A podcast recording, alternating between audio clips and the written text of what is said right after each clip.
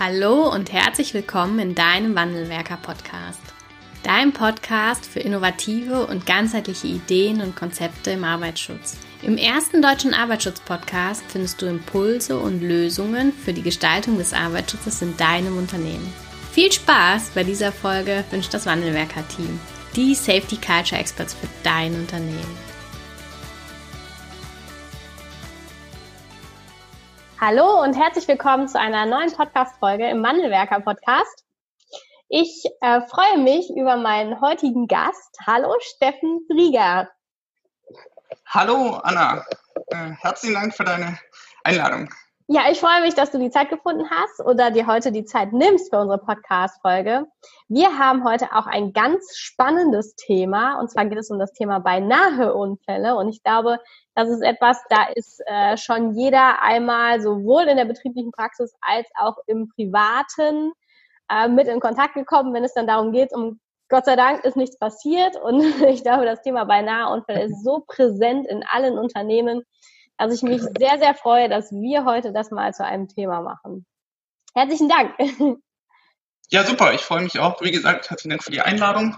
Ähm, ja, ich habe deinen Podcast ja schon längere Zeit mitverfolgt. Du hast ja bisher unheimlich tolle Gäste gehabt mit, mit unheimlich super und tollen, spannenden Themen und ich freue mich heute mal hier zu sein.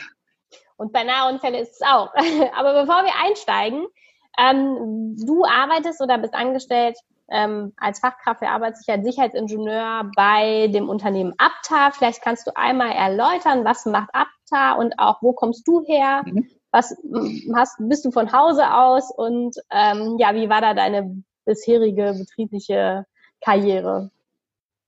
Okay, wir fangen vielleicht mal mit dem letzten Punkt an. Also ursprünglich ähm, gelernt habe ich mal äh, einen Industriekaufmann, äh, habe dann direkt nach der Ausbildung quasi ins Personalwesen gewechselt, habe dort ein paar Jahre gearbeitet, habe dann nebenher den, den Fachwirt im Personalbereich gemacht, also den Personalfachkaufmann und habe dann aber irgendwie mal gemerkt, nee, das ist nicht so richtig das, was ich, was ich machen möchte. Und da bin ich eigentlich über mein, mein Hobby, beziehungsweise über meine, ähm, das Ehrenamt äh, Feuerwehr bin ich dann auf den Studiengang der Sicherheitstechnik gestoßen. Ah, das ist noch also kein passiert. über das Ehrenamt zur Sicherheitstechnik. genau, genau, also ähnlich wie, wie du und ich glaube dein Mann auch. Ähm, ja. Dann äh, natürlich aber halt nicht in der, an der Uni Wuppertal, sondern in, in Fottrang im Schwarzwald. Bei der Konkurrenz? Und bei der Konkurrenz, genau. und habe dann ähm, nach dem Studium eben äh, angefangen bei der Firma Apta. Die Firma Apta, die macht äh, Sprüh- und Spender- und Dosiersysteme äh, für, zum, für die Pharmaindustrie, aber auch für die äh, Lebensmittelindustrie und auch für den Bereich Beauty. Also wann immer man mal so eine, sich irgendwo in der Apotheke Nasenspray gekauft hat, dieser Kunststoffaufsatz oben, dieses Pumpsystem, das kommt vermutlich von, von Apta als einer der Weltmarktführer in dem Bereich. Das finde ich immer ganz verrückt, ne? Das ist so, Apta hat mir jetzt ganz am Anfang nichts gesagt. Ne? Ich musste auch gucken, was, was macht ihr, was macht Apta? Und äh, mhm. genau, vielen nicht. Und trotzdem ist es ein Produkt oder ein Unternehmen, was jeder in seinem Haushalt hat. Sei es die Ketchupflasche, sei es das Nasenspray, sei es sämtliche Deo, nee, äh, Rasierschaum hattest du eben noch gesagt, ne? Kommt auch. Äh, Richtig, genau, ja. Produkt. Kennt also eigentlich zu, jeder.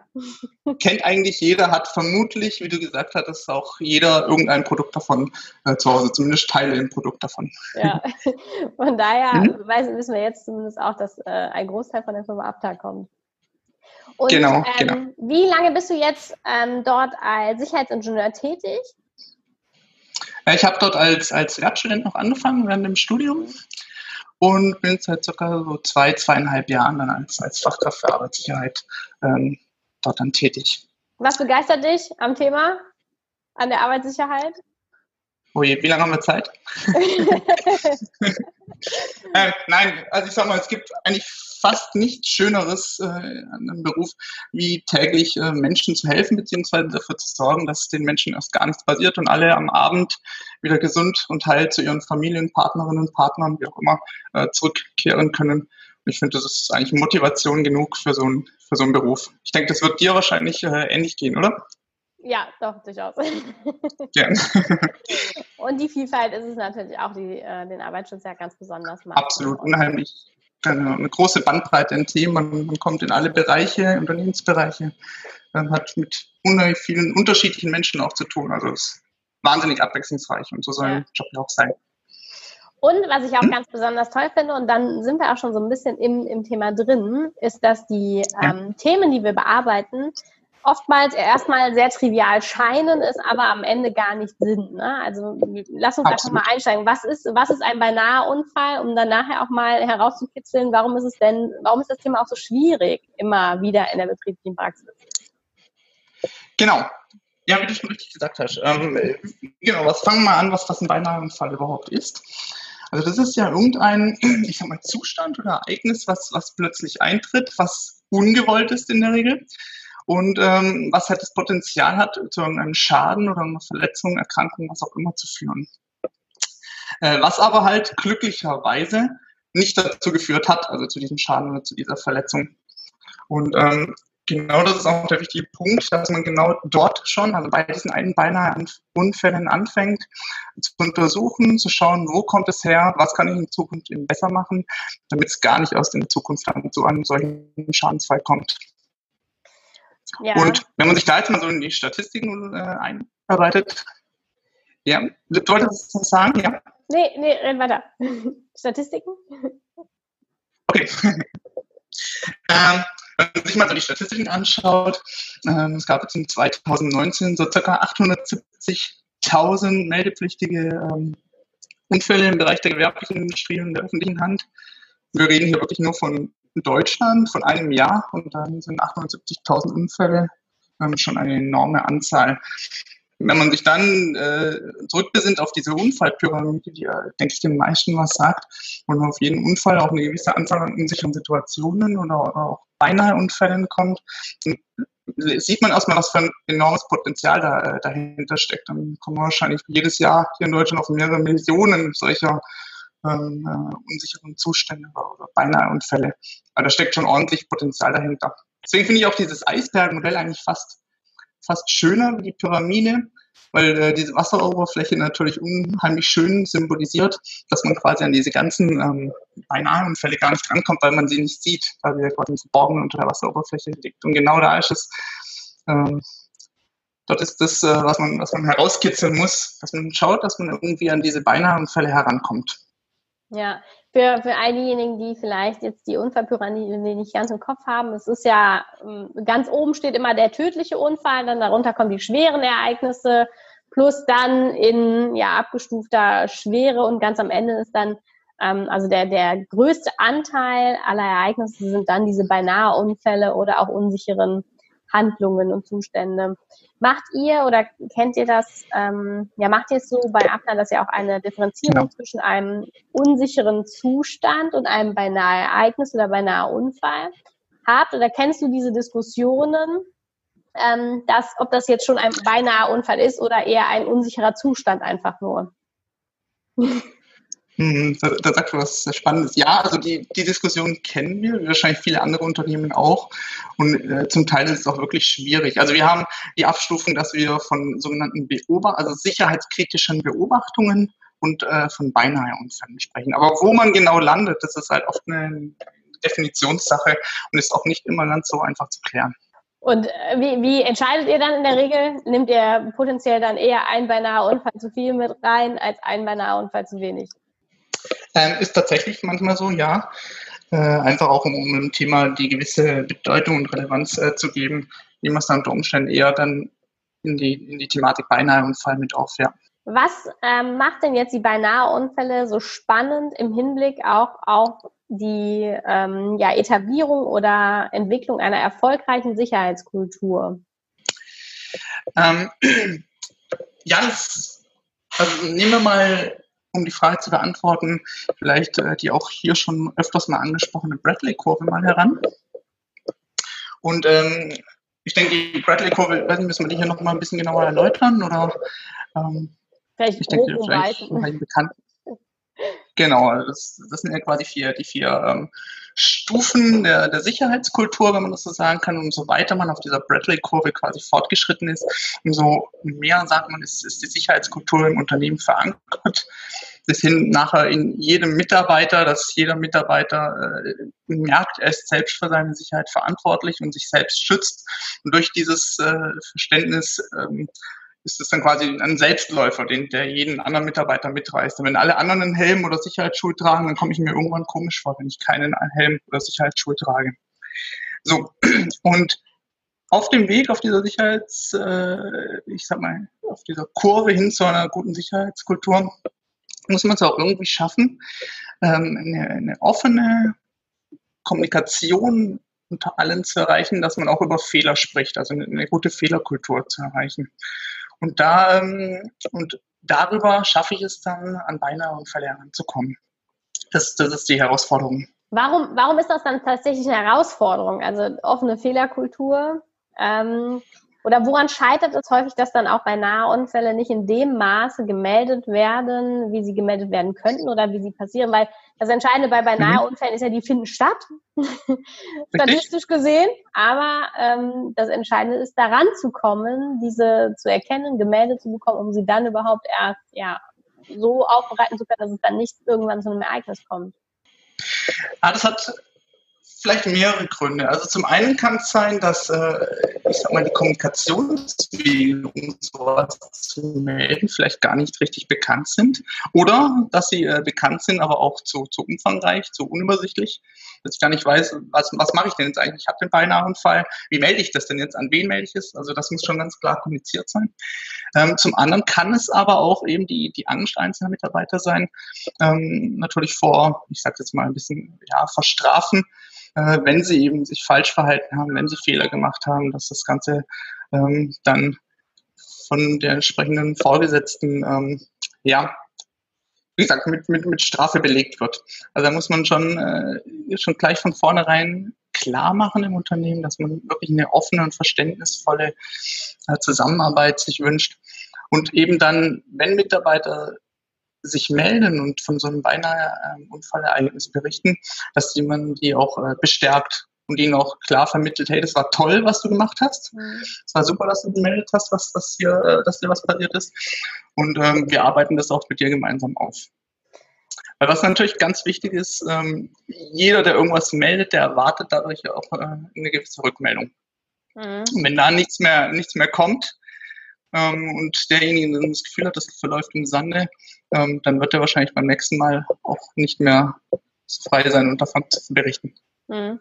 Okay, du hast zwei, zwei spannende Punkte genannt. Einmal der Prozess an sich muss klar sein, also so, dass jeder mhm. versteht, wie, fun wie funktioniert.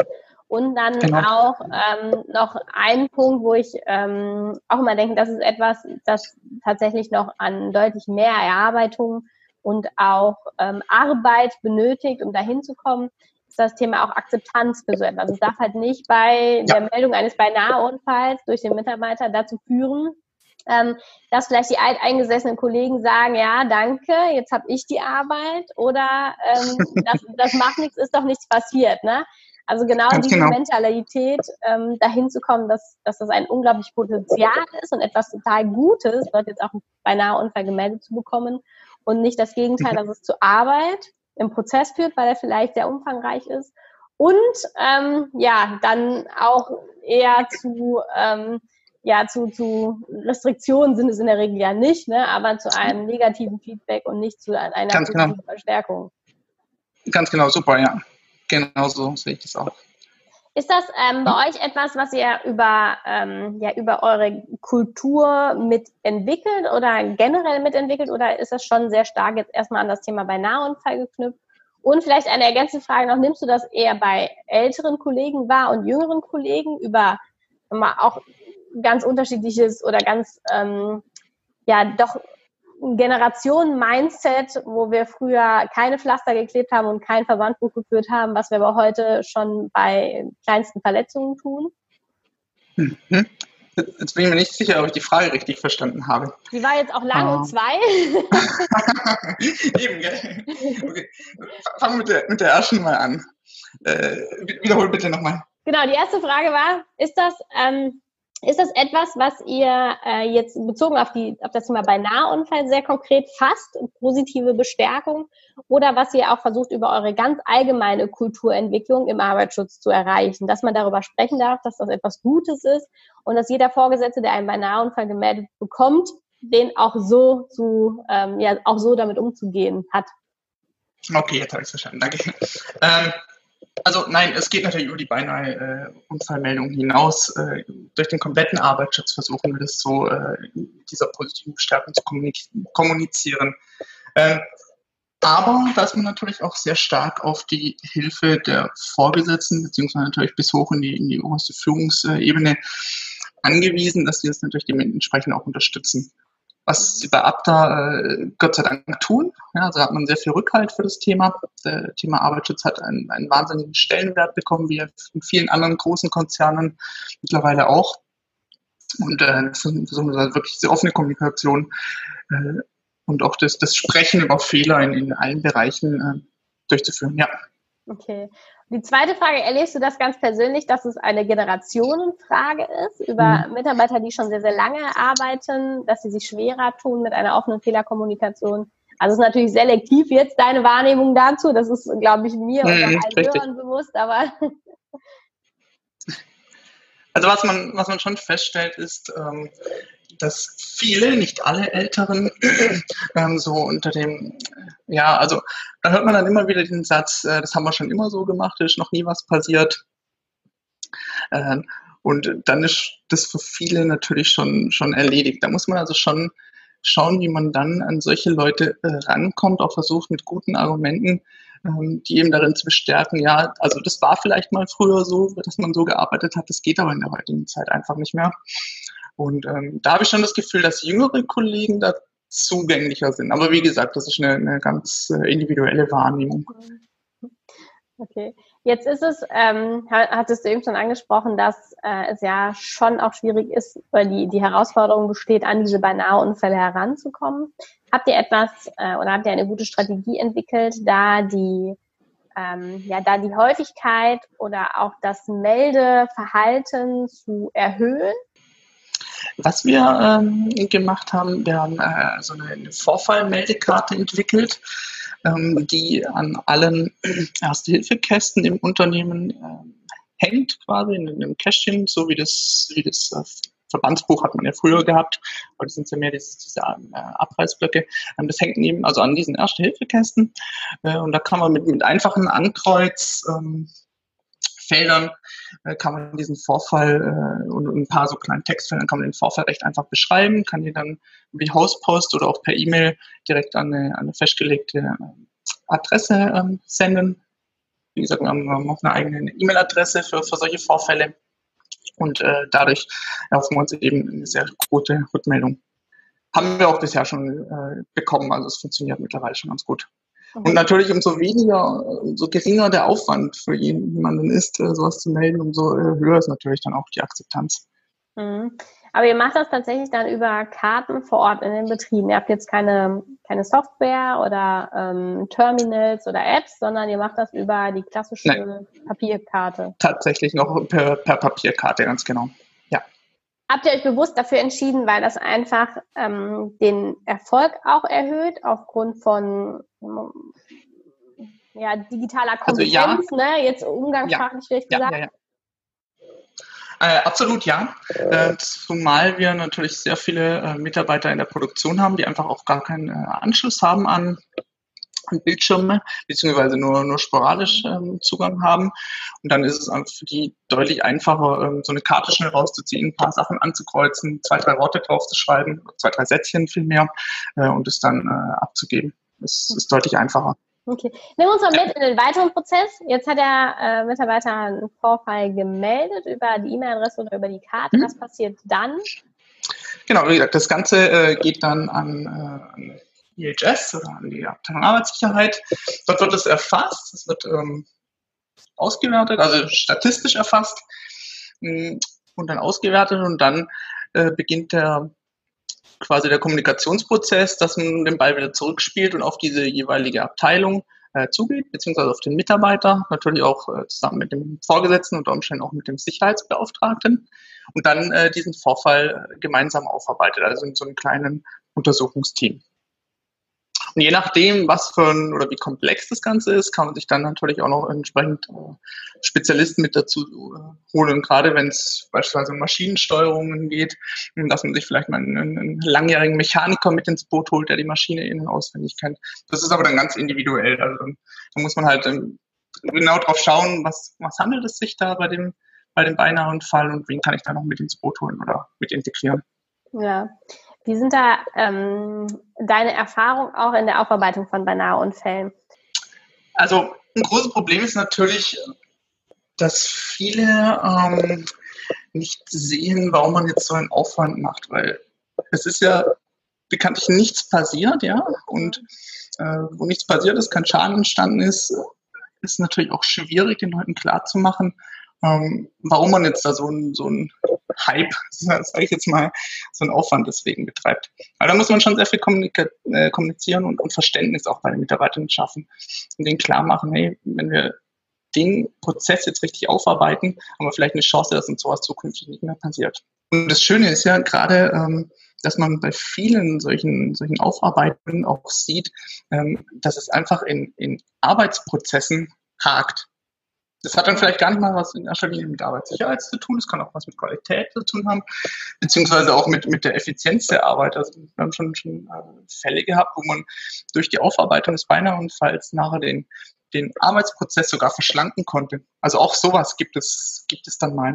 Okay, also das heißt, ähm, um, also entscheidender Punkt ist das Thema Kommunikation, weil auch ihr natürlich äh, da ja. zu kämpfen habt, dass ja der Hype, so hast du es genannt, ne, der gemacht wird, unverhältnismäßig ist für, ist ja nichts passiert. Und das spricht ganz genau, so ein bisschen ganz für die Kultur, die wir in ganz, ganz vielen Unternehmen noch haben.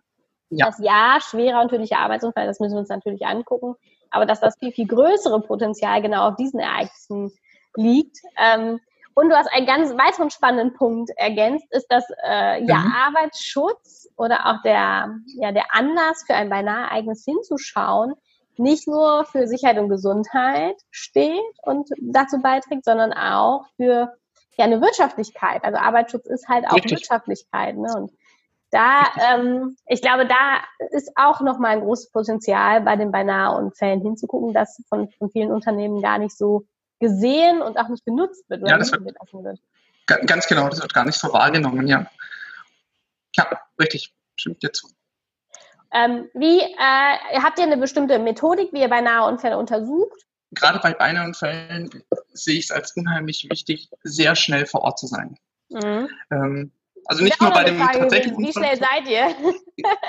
Genau, genau. Halte ich für, für wahnsinnig wichtig. Äh, natürlich ist es auch immer ein bisschen das Problem, dass nicht alles sehr zeitnah gemeldet wird. Das, da, da muss man deutlich noch an uns arbeiten. Aber wenn, dann muss man da wirklich sehr schnell sein und sollte schnell vor Ort sein. Ähm, warum? Klar, weil nur wenn ich direkt dorthin komme, dann sehe ich, wie die Situation noch vor Ort war. Wenn ich da drei, vier oder von mir aus auch acht Stunden später komme und dann schon wieder alles aufgeräumt und weggewischt und was auch immer, dann äh, habe ich gar keine Chance, vielleicht mehr wirklich zu erkennen, was war denn jetzt eigentlich die Ursache. Das heißt, das muss man also auch ganz klar kommunizieren und dem Mitarbeiter sagen oder der Mitarbeiterin, hey, wenn dir was passiert ist, dann lass die Situation bitte genau so, wie sie war, sperr von mir aus das Ding ab äh, und informiere dann die, die Sicherheitsfachkräfte, damit wir dann recht schnell vor Ort sein können und uns das anschauen. Da ist natürlich dann auch wirklich wichtig, auf alle möglichen Kleinigkeiten auch vor Ort zu achten. Da kann auch eine, eine kleine abgebrochene Schraube oder so, kann ein unheimlich äh, wichtiger Hinweis sein oder irgendeine poröse Dichtung, was auch immer, äh, was da tatsächlich vielleicht auch die Ursache dahinter dann war. Mhm. Ähm, genau, dann ist es natürlich wichtig, dass man das Ganze dokumentiert, dass man Fotos macht aus allen möglichen Perspektiven, dass man sich vielleicht auch, äh, gibt es irgendeine technische Dokumentation, vielleicht gibt es irgendwie Störmeldungen, Systemmeldungen, die man auswerten kann.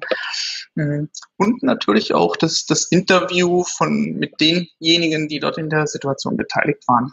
Hm. Also ihr macht das über ein klassisches Interview, ähm, also Arbeitsumgebung natürlich, Analyse ne? und dann über äh, ein Interview, was ist denn wie genau ähm, vorgekommen? Ganz genau, ganz genau. Und da ist natürlich wichtig, dass man dem Gesprächspartner auch ganz klar vermittelt, wir wollen wirklich aus diesem Vorfall lernen und es geht jetzt nicht darum, irgendjemanden, äh, irgendeinen Schuldigen zu finden. Ähm, genau, da muss man sich natürlich vorher auch ein bisschen überlegen, wie kann ich meine Fragen so stellen, dass ich äh, auch an das rankommen möchte, was ich, was ich möchte. Also was ich da gar nicht empfiehlt, sind so einfache Fragen mit Ja oder Nein, sondern wirklich, äh, dass man offen fragt, dass man auch den, den Leuten die Chance gibt, ganz frei und ehrlich zu berichten, was da jetzt eigentlich der Sachverhalt war. Und da muss man aber auch sehr aufpassen, dass man sich selbst nicht ähm, von seiner eigenen, vielleicht vorherrschenden Meinung äh, beeinflussen lässt, beziehungsweise seinen Gesprächspartner auch beeinflusst und dem natürlich dann die Worte in den Mund legt. Ähm, da muss man wirklich unheimlich aufpassen und, und schauen schauen, dass man sich zurückhält und wirklich den anderen, den, den Gesprächspartner dann schildern lässt, was da wirklich vorgefallen ist. Hm. Wie sieht das bei euch im Ergebnis aus, so einer, eines Beinahe-Unfalls? Weil äh, fatal ist es natürlich, wenn der Beinahe-Unfall oder wenn alle, die in der Runde saßen, von hm. diesem Beinahe-Unfall erfahren haben. Ähm, aber man hm. damit nichts weitermacht, ne? weil das ist ja, das wäre, genau. auch dann wäre das Potenzial unausgeschöpft. Genau. Ähm, also das, was ich jetzt beschrieben habe, das war ja quasi die Phase der, der Informationssammlung. Dann versucht man ja quasi das Unfallgeschehen mit all diesen Daten und Fakten, die man so gesammelt hat, äh, zu beschreiben oder diesen Beinaheunfall. Dann sucht dann die Ursachen und da ähm, gehen wir hin und haben das bisher jetzt probiert mit äh, Ishikawa, äh, das ist mhm. ein, ein Ursache-Wirkungsdiagramm. Ähm, Manche nennen es auch, auch ich glaube, Fischgrätenmodell ist, glaube ja. ich, ein anderer Begriff. Weiß nicht, ja. Du kennst es vielleicht auch, oder? Ja, auch unter, also Fischgräte, Ishikawa. Genau, genau. Ähm, wo man einfach verschiedene, ähm, auf diesen einzelnen Fischgräten verschiedene Pfade hat, unter anderem Mensch, Maschine, Material. Und dann sucht man durch, äh, durch Fragestellungen, wir, nennen die, wir nehmen da diese, diese Five Whys, also die fünfmal Warum-Fragen, bis man quasi immer zur, zur ursprünglichen Ursache kommt und versuchen dann eben diese Fischgräten, diese einzelnen ähm, zu füllen und dann die, die wahrscheinlichsten äh, Schlüsselfaktoren von diesem Beinahe-Unfall quasi auch zu, zu identifizieren. Ja, und ähm, ist das dann, also das Schöne an Ishikawa oder dem Fischgrätenmodell ist ja, dass man es ein Stück weit auch grafisch darstellen kann. Ne? Also dass genau. es nicht nur als Textform ja. ähm, abgelegt ist, fünf Seiten Word, Unfallanalyse, sondern dass man auch ähm, ja erklären und erläutern kann, warum ist es denn jetzt vielleicht zu diesem Beinahe-Ereignis, aber nicht zum Unfall gekommen. Macht ihr oder schaut ihr auch mit einem ganz besonderen Blick nochmal darauf, warum ist es jetzt nicht zu einem Ereignis gekommen? Also in Abgrenzung zu einem Beinahe-Ereignis? Also du meinst, was quasi nachher ausschlaggebend war dafür, dass es, mhm. dass es diesen Schaden oder die Verletzung nicht ähm, ähm, ja, also natürlich versucht man es äh, schon, schon herauszuarbeiten, welche, ich sag mal, welche Schutzstufe da am Ende dann vielleicht mhm. doch noch gewirkt hat, dass es eben nicht, nicht äh, wie gesagt, der, der, das, das Ereignis wirklich vollzogen wurde. Ähm, ja, klar, das gehört sicherlich auch mit dazu, natürlich. Okay. Und im weiteren Verlauf ist das ja, wäre es ja schön, wenn auch alle bei Apta oder zumindest äh, die Abteilung, für die das dann auch noch relevant ist, auch davon erfahren. Habt ihr da auch einen Prozess dann dahinter? Ähm, da sagst du was ganz Wichtiges. Nein, ganz klar. Nee, da sagst du was ganz Wichtiges. Ähm, das wird tatsächlich dann äh, aufgearbeitet, also auch grafisch aufgearbeitet. Da werden dann äh, noch Bilder von der Situation geschossen, natürlich immer ohne Beteiligte, um Datenschutz äh, zu gewährleisten.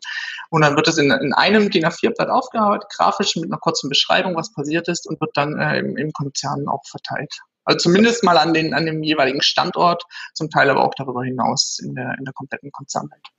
Ja, ähm, ja. Ist das, äh, habt ihr da so einen festen Verteiler oder geht das dann über Führungskräfte, Abteilungsleiter oder ja, Arbeitssicherheitsabteilungen? Nee, das geht tatsächlich über, über einen äh, festen Verteiler dann. Ja. Das sind zumindest mal die, die, die, äh, die ganzen IHS-Abteilungen sind mhm. dort integriert. Und die verteilen es dann aber unter Umständen wieder weiter an die jeweiligen äh, Abteilungsleiter, für die das dann auch wieder interessant sein könnte. Mhm. Okay. Ja. Ähm, ja, wir hatten eingangs, oder in unserem Vorgespräch hast du auch ähm, gesagt, dass das eigentlich bei euch ganz gut aussieht von der Quote. Es gibt ja für die Unfallpyramide eins zu, also ein tödlicher Unfall, ein schwerer Unfall auf mhm. von 100 bis äh, mehreren 10.000 bei Nahereignissen. Mhm. Euer Verhältnis liegt, glaube ich, so bei eins zu mehreren hundert, ne? ein schweres Ereignis auf mehrere beinahe Ereignisse. Und das ist ja mhm. schon eine wirklich, wirklich gute Quote, auch die ihr da über die Jahre Richtig. entwickeln konntet. Ganz genau. Ähm, letztes Jahr war es sogar sehr gut. Wir haben da ähm, einen sogenannten Tag des Sicherheitsbewusstseins gemacht, wo quasi die Geschäftsleitung jedem Mitarbeiter in jeder Abteilung zwei Stunden Zeit gegeben hat, ähm, also wirklich die Maschinen wurden abgestellt und dann hatte man zwei Stunden Zeit, um mal durch seinen Bereich durchzulaufen und zu gucken, wo haben wir denn un äh, unsichere Stellen. Und da kam natürlich ein wahnsinniges Potenzial hoch, ähm, unheimlich viele äh, Mitarbeiter natürlich, die Mitarbeiter kennen ja ihre Arbeitsplätze in der Regel am, am, am besten. Und ähm, dort hatten die wirklich mal Gelegenheit, all die Dinge hochzubringen, die sie quasi gestört haben, wo unsicher waren, wo nicht so gut abliefen. Ähm, und dann haben wir das quasi geclustert, gesammelt, geclustert und haben für jede Abteilung ähm, dann die, die drei Top Gefährdungen, kann man quasi sagen, mhm. ähm, herausgearbeitet, wo dann jede Ab äh, Abteilung dann an den, diesen drei Themen arbeitet. Und wenn die drei Top-Gefährdungen dann abgearbeitet sind, dann rutschen nach und nach dann die nächsten Gefährdungen dann hoch nach Priorisierung. Ah, okay. Das war so eine, eine tolle Idee äh, von, von, von meinem Chef, ähm, wenn ich den hier nennen darf.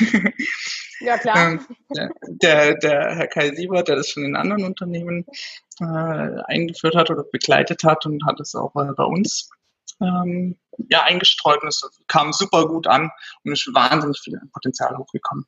Das glaube ich, ja. Es ist auch ein schönes Statement für die Arbeitssicherheit. Super, absolut. Das Thema hat dann äh, dadurch natürlich einen riesen, riesen Stellenwert gewonnen. Ja, genau. Was sind so, also mit euer, mit dem Blick auf euer durchaus erfolgreiche Quote, was sind so deine Empfehlungen für ähm, ja, Entscheider, Gestalter und Fachkräfte für Arbeitssicherheit im Unternehmen, wenn die doch auch an dem Thema beinahe Unfälle vielleicht noch ein Stück weit hängen? Also für die Führungskräfte jetzt oder? Ja, Fachkräfte für Arbeitssicherheit, je nachdem, wo das Thema dann auch aufkommt. Also was kann derjenige, der jetzt dafür verantwortlich ist im Unternehmen, äh, mit hm. dem Thema betraut, denn jetzt tun? Oder wir können gerne einmal hm. durchgehen, was kann die Fachkraft für Arbeitssicherheit tun, vielleicht in der Gestaltung und aber auch dann die Führungskraft tun, um das Thema Beinaheunfall äh, zu einem Thema zu machen, dass es erfolgreich zur Sicherheitskultur beiträgt. Okay, jetzt. Ähm, also nach meiner Ansicht geht sowas nur in, in sehr enger Zusammenarbeit zwischen der Fachkraft für Arbeitssicherheit, den Führungskräften, dem obersten Management, Betriebsarzt natürlich. Ähm, da müssen alle an einem Strang ziehen und müssen alle auch das gleiche Verständnis haben. Also das, was wir jetzt vorhin angesprochen haben, eben das, was das Potenzial dahinter ist, hinter diesen beiden Anfällen, das muss jeder Führungskraft klar sein. Und nur wenn man das erreicht hat, dann können die das wieder auf in Schulungen und Unterweisungen auf ihre Mitarbeiter übertragen und es denen klar machen wichtig ist, es darf niemals irgendwie mit strafendem Verhalten belegt sein, wenn, wenn ein Mitarbeiter was meldet, sondern das muss immer positiv aufgefasst werden.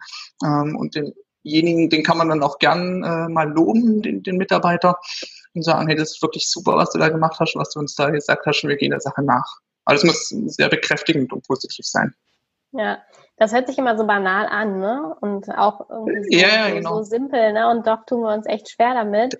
Und doch ist es auch einer der erfolgreichsten Wege, wie wir halt Kulturentwicklung betreiben können, ne? über ein positives. Statement untereinander und auch mit dem Blick auf das Positive. Ne? Was, was hat denn auch dazu geführt, dass vielleicht jetzt nicht das Ereignis eingetreten ist und wie großartig das ist, dass so viele Beinaheunfälle gemeldet werden? Weil sie finden einfach ja, ja. statt aus dieser Statistik genau. heraus. Ne? Genau. genau. Nur weil sie nicht gemeldet werden, heißt ja nicht, dass, dass man keine hat, richtig. Ja, ja. Das, das, liest man immer, das, das, liest man häufig mal auf Folien, wo dann steht, ähm, im, äh, es wurde oder es hat nur ein Beinahe-Unfall stattgefunden, was faktisch nicht sein kann. Aber es wurde einer nee. gemeldet vielleicht. Richtig. Nein, das, das, was halt auch schade ist, es geht oft halt im Arbeitsalltag unter. Ich sag mal, die Führungskräfte haben natürlich den, den Erfolg ihrer Abteilung im, im Blick und dann vergisst man vielleicht ab und zu mal, dass man, dass man sich auch mal äh, ja, mit den Mitarbeitern genau befassen muss und beschäftigen muss, indem man auch wirklich wieder diese, diese positive Rückmeldung geben ja. muss. Ja. ja. Und ich, ich glaube, das war jetzt noch der, also der, der, der zweite Punkt. Das Thema Prozess habe ich mir, ähm, habe ich auch noch stark mit aufgenommen. Ne? Also das, das ist wichtig natürlich auch für eine gute Meldekultur, ähm, dass der. Prozess mhm. allen klar ist. Und dass der Prozess auch so gestaltet ist, dass er auf das Unternehmen und auch vielleicht auf die, auf die jeweilige Abteilung passt. Also es nutzt nichts, wenn ich ähm, eine super coole, moderne App habe, wir sprechen ja auch viel über Digitalisierung und digitale Transformation, Richtig. Sondern es muss auch anwendbar und für den Benutzer tatsächlich anwendbar sein. Und wenn es dann halt die Karte vor Ort aktuell noch ist, dann ist es vielleicht auch die Karte vor Ort. Ne? Genau, aber das muss jedes Unternehmen für sich entscheiden, was da der richtige Weg ist. Also ich könnte mir vorstellen, irgendeine äh, IT-Fachfirma, die, die wirklich nur Leute hat, die den ganzen Tag vor dem PC sitzen und Software programmieren, die werden wahrscheinlich mit so einer händischen Karte vielleicht etwas überfordert sein. Die machen sowas vielleicht lieber dann per App oder wie auch immer. Ja. Das muss man sich wirklich ganz individuell anschauen. Ja, und ein letzter Punkt, der glaube ich noch neben dem Prozess und nach dem, dem positiven Verstärken mhm. und der Akzeptanz für beinahe Unfälle ganz, ganz wichtig ist, ist, ähm, dass natürlich, um das Potenzial ausschöpfen zu können, auch eine geeignete Kommunikation oder eine geeignete Weiterverteilung stattfinden muss ne, in, in den Unternehmen. Richtig, genau. Ja, also dass auch wirklich diejenigen, für die das relevant ist, dass die auch davon erfahren, dass man äh, sich gegenseitig dort ähm, hilft und unterstützt und das verteilt. Ganz genau, ja. Mhm. Lieber Steffen, ich danke ja. dir für deinen Input und deinen Einblick äh, ja aus der betrieblichen Praxis zum Thema beinahe Unfälle. Ich glaube, da waren einige mhm. Punkte dabei, wo der eine oder andere vielleicht nochmal ähm, ja, für sich was mit, mitnehmen kann und dann auch für sich persönlich anwenden kann im Unternehmen. Dankeschön. Das wollen wir doch hoffen. Ja, ich möchte mich herzlich bei dir bedanken. Es war ein äh, sehr angenehmes, sehr tolles und aufschlussreiches Gespräch mit dir. Dankeschön.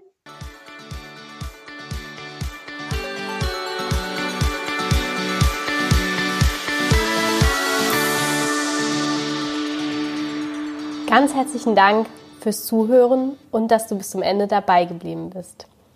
Wenn dir der Podcast gefallen hat, freuen wir uns über eine Bewertung von dir. Wenn du keine Folge mehr verpassen willst, abonniere einfach unseren Wandelwerker-Kanal. Wir freuen uns, wenn du bald wieder reinhörst. Alles Liebe, Anna vom Wandelwerker-Team.